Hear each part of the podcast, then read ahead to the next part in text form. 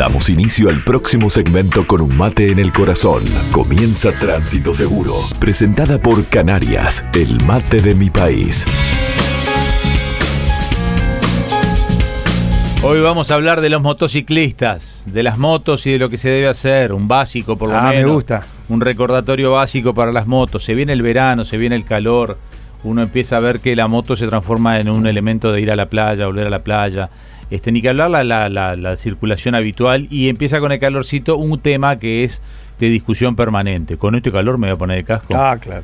Bueno. Estuve vamos. mirando la- Vamos los precios de la. Harley Davidson, ahora después le cuento. Y de veintipico mil dólares para arriba. la más barata, 22 mil dólares. La, no, la- sí, la más barata, la que me gusta a mí además, 22 mil dólares. Viene con casco Harley Davidson también. Todos completitos. Debería venir incluido ya el casco Y cuando sí. compras la moto. Pero hay un casco Con ese Harley precio debería venir, ¿sabe qué? Incluido hasta que sí, el, el carnet del ocaso, todo. Digo, Sí, tendría que venir con tanque lleno también. pero 22 mil dólares una moto, no deja de ser una moto, digo. Pero mire, mire la habitación habla, impuesto, como siempre acá, ¿no? Sí, sí. Está. usted habla de Montevideo, pero en el interior mayormente son motos las que circulan en, en Sí, la no, no, eso, son motos en serio. Bueno, sí, cuénteme, Lo que Gatti, ¿qué los tiene? motociclistas. Bueno, ¿Qué por eso, la gran discusión del casco. Vamos a tratar Casco. de contarles por qué usar el casco, porque es lo básico, ustedes lo deberían saber. Sí.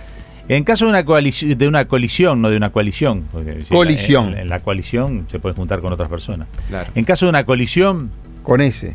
sí, es, en general el motociclista es despedido de la moto.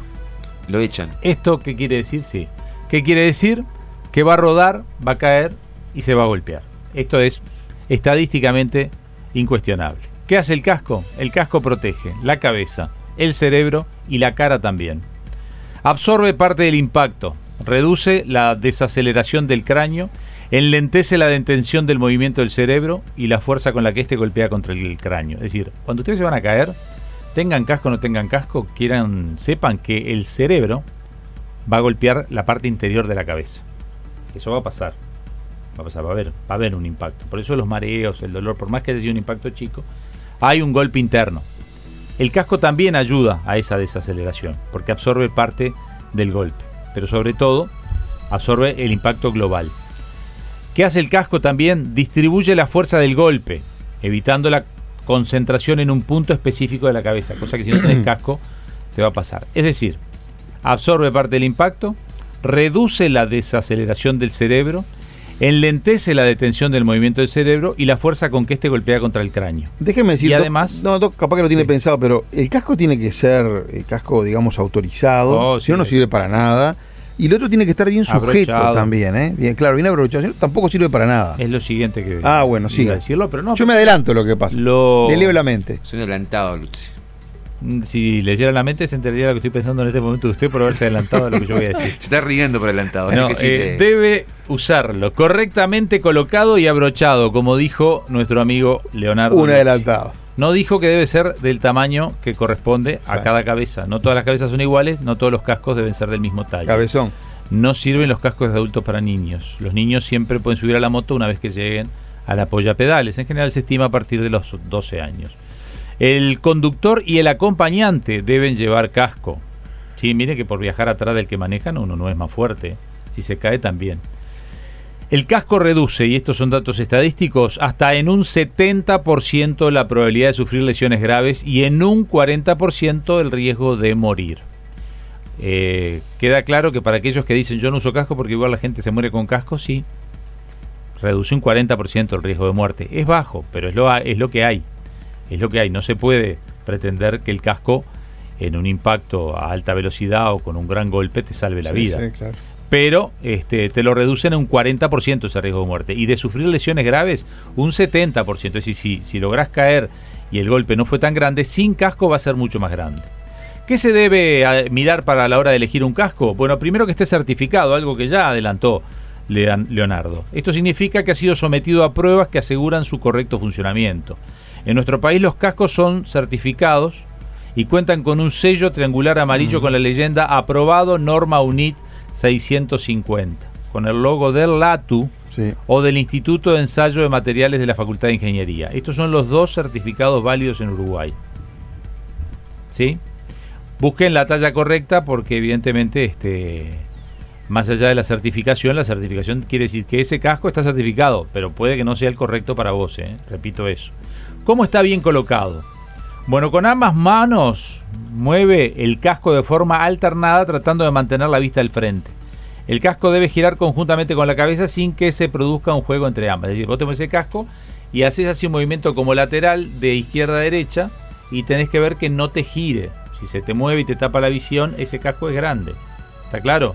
Con las correas abrochadas tiene que estar y tenés que probar que el casco no se salga. Tomalo con ambas manos por la parte posterior, acá vendría a ser donde está la nuca, y trata de sacarlo.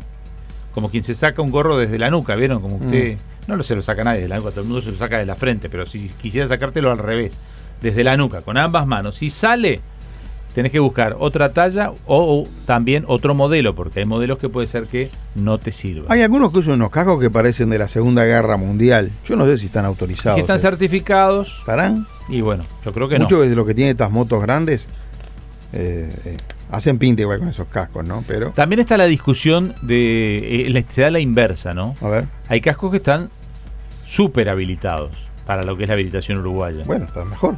Bueno, no, pero lo que pasa es que la normativa, ahí puede haber un error. Es decir, cada vez que un importador trae un casco, Sí. tiene que parte de la importación mandarla a testear. Y hay cascos carísimos. De repente vos te traes un casco que es de, Claro. de carreras de fórmula de moto. Ese casco obviamente que es mejor que el que vos podés comprar certificado acá. Claro. Pero no tiene la certificación uruguaya. Claro. Ese es un tema que tendría que resolver la autoridad. Pero ese no fue testeado. Entonces vos no sabés si ese casco es trucho de Estados Unidos o es un casco real que es potente. Con ese casco va a tener una certificación y capaz que vos estás más protegido. Yo en eso no me meto porque es un tema de legalidades. Solo le digo que puede haber cascos mejores que los que hay Que no, que no tenga- están certificados en no Uruguay porque alguien viajó y se lo trajo. Claro. Se lo trajo de Estados Unidos, de Europa y se trae un super casco que en realidad es 10 veces mejor que el que compra acá. Claro. Y ahí hay un, hay un bache ahí, ahí hay un, yo le he encontrado un, un- un hueco que lo he preguntado, lo he preguntado más de una vez y me dieron la explicación de que, claro, cuando se lo trae un particular, la pregunta es, ¿esa certificación es válido o es un casco trucho? Porque también te pueden hacer un casco trucho este, que parezca de Fórmula 1. No se llama Fórmula 1, ¿no? La, la- la Fórmula... La Le hago- GT se llama. Le hago eh. una pregunta, Gati. Sí. ¿También eh, puede ser que hayan traído alguna vez algún casco vencido?